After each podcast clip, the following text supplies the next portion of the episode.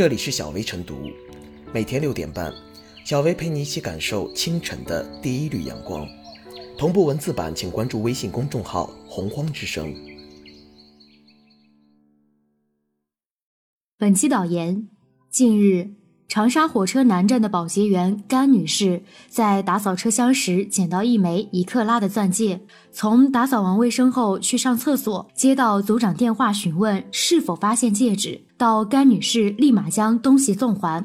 全程一共只花了十六分钟，而公司却以甘女士上交不及时且将捡到的东西私自带出车厢为由，罚款五百元。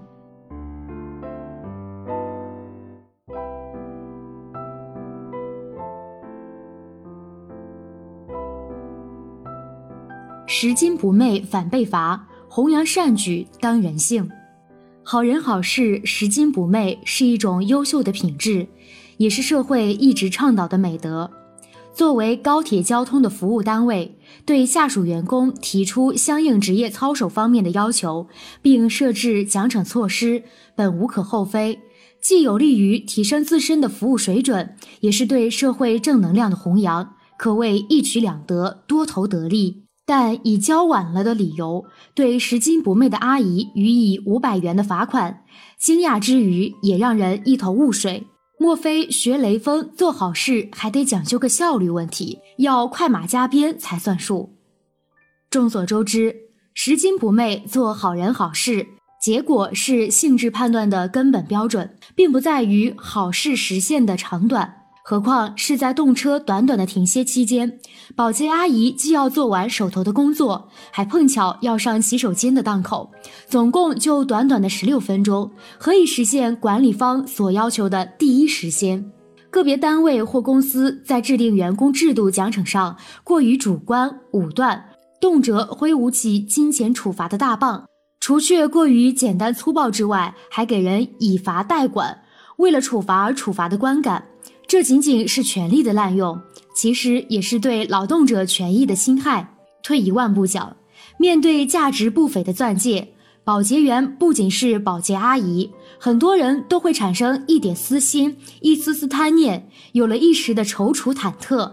但在领导的追问之下，最终理智克服了感性，良知战胜了贪念，将贵重物品物归原主，不失为一种善举。也是好人好事，并不能因此就予以否认，更不能予以严苛处罚。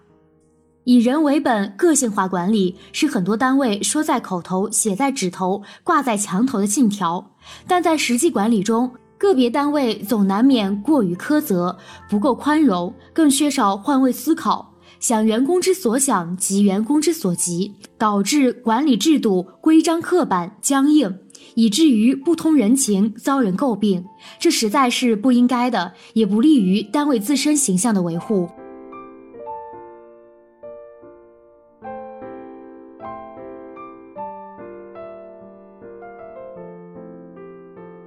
弘扬拾金不昧，不能靠重拳罚款。对于一个月工资只有三千五百元的保洁员来说，五百元的罚款可以说是相当重了。明明是拾金不昧，却因为动作慢了一点，反而被重罚。甘女士的委屈可想而知，网友也普遍对其报以同情。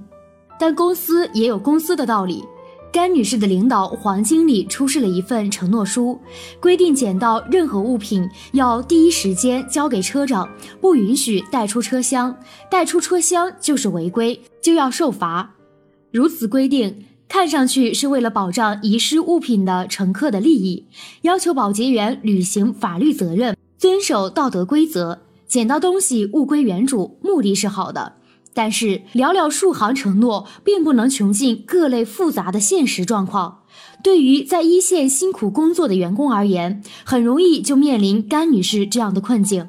规定时间内打扫完车厢是职责所在，捡到东西第一时间上交又是规矩所定。那么，到底应该先做哪一个？甘女士捡到钻戒到上交，中间也仅仅只是过了十六分钟，就被认为不属于第一时间的范畴。那么，第一时间究竟是多长时间内？如果因为赶着交东西耽误了打扫车厢，会不会也要受罚？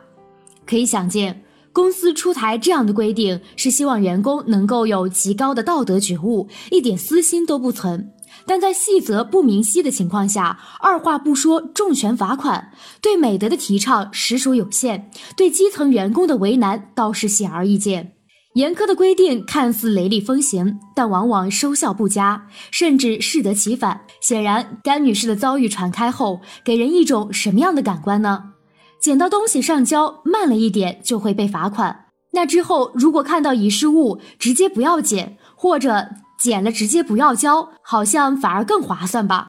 规定一旦过于缺乏人情味和灵活度，就丧失了必要的善意，甚至这样无理罚款，或许还涉嫌违反劳动法，实在值得商榷。拾金不昧不仅是良好的道德风尚，更是明文规定的法律义务。捡到物品拒不归还是不当得利，数额较大还可能构成侵占罪，但不能因为这样就将每一个捡到东西的人看成是潜在的侵占者。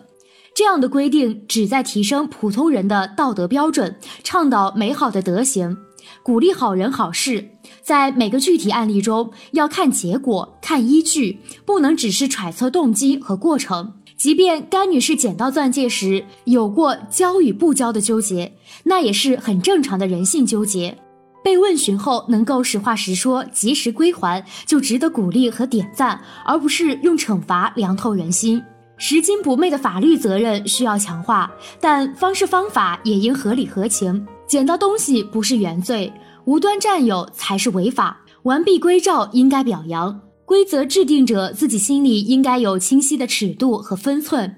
唯有善良才能呵护善良，也只有奖惩分明得人心，才能真正唤起大众的责任感，弘扬拾金不昧的美德，保护每一寸珍贵的善念。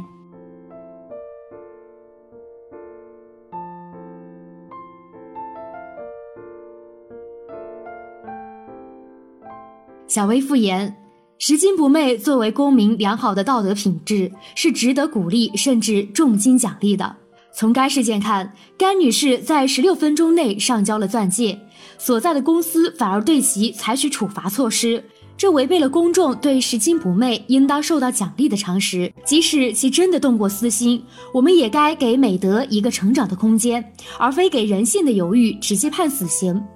对于公众而言，拾金不昧的行为值得大力肯定。拾金不昧不奖励还被罚，会给人们树立错误的形式导向，